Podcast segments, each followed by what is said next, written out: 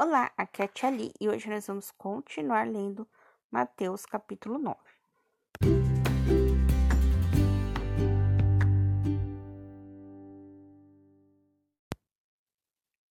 Bem-vindos aos Novenáticos Kids e hoje nós vamos continuar lendo Mateus capítulo 9. Santo anjo do Senhor, meu zeloso guardador, se a ti me confiastes a piedade divina, sempre me rege, guarde, governe e ilumine. Amém. Jesus cura e ressuscita.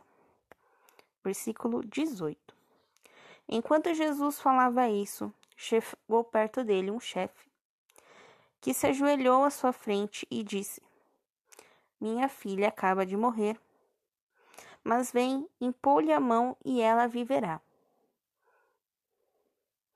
Levantando-se, Jesus o seguia com seus discípulos. Ora, certa mulher que sofria perda de sangue havia doze anos aproximou-se dele por trás e tocou a borda do seu manto, pois pensava consigo: se eu tocar, nem que seja apenas seu manto, ficarei curado.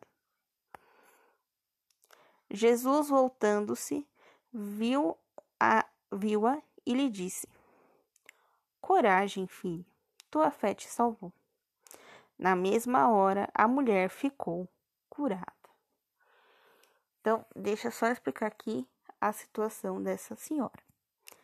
Essa senhora, ela sofria como se fosse uma hemorragia contínua, que não parasse nunca, né? Espero eu que vocês, fofinhos, lindinhos, bonitinhos da tia, nunca tenham sofrido uma hemorragia, né? A hemorragia é uma perda de sangue muito forte, tá? E o que acontecia? Toda vez né, que se mexia com sangue, principalmente sangue humano, os judeus tinham aquilo como uma impureza, tá? Então, por exemplo, a mulher deu à luz a um bebezinho. Nesta situação, sai muito sangue, obviamente, né? Nós estamos mexendo com o corpo humano, né? O bebê sai banhado de sangue, né?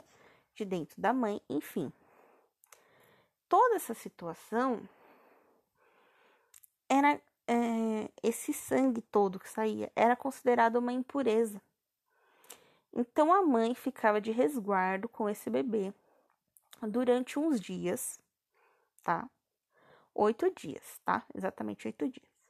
Depois de oito dias, o bebê era apresentado ao templo e a mãe tinha que oferecer um sacrifício por conta daquela impureza que ela passou. E a partir desse sacrifício, ela voltava a ser uma pessoa pura. Tá? Então, toda vez que tinha uma pessoa doente que ela estava com, com essa perda de sangue, essa pessoa era isolada da sociedade, assim como o leproso, porque ela era considerada impura. Então imagine esta senhora, 12 anos isolada da sociedade, porque ela sofria de uma doença na qual ela sangrava muito, né? E aqui no outro evangelho diz que ela foi a vários médicos e eles não encontravam cura para aquilo. Então, ela ouvindo que Jesus passaria por ali, ela tem a fé de que se ela conseguisse tocar, nem que fosse na beiradinha do manto dele, ela seria curada.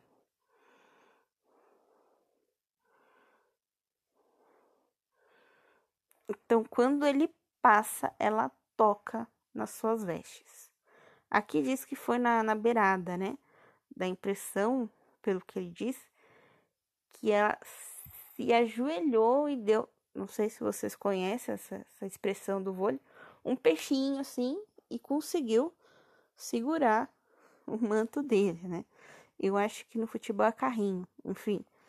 Deu um praticamente um tibum no chão e pegou, né, na beirada lá dessa impressão. Ou que ela estava ali no meio da multidão e puxou, né, aquela beiradinha perto da do punho, também pode ser. Ou qualquer lugar da veste mesmo, tá? O importante foi que só de tocar na roupa dele, ela foi curada. Porque o que importa aqui não é Jesus te impor a, as mãos ou Jesus fazer uma oração por você. É a sua fé. Então, mesmo que Jesus te imponha as mãos, mesmo que Jesus faça uma oração por você, se você não tiver fé, você não será salvo. E essa senhora aqui teve tanta fé que ela foi salva instantaneamente, mais rápido que fazer miojo, tá? Foi muito rápido. Ela tocou no manto e já sarou, já parou aquele negócio, aquele sangue todo. Fim. The do sofrimento dessa senhora aqui. Então, voltando agora, né? Ele estava indo para casa do chefe, né? Por isso que ele passou por ali. Então, agora vamos saber o que aconteceu na casa do chefe. Versículo 23. Jesus chegou à casa do chefe.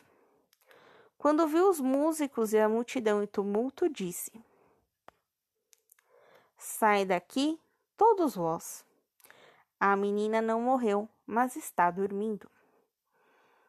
Então começaram a zoar ele. Ah, mano, tá. Tá de brincadeira com nós, né? A gente viu lá, a menina morreu, velho. Tá bom, né? Mandou sair, nós sai. Mas depois que o povo foi mandado embora, Jesus entrou, tomou a menina pela mão e ela se levantou.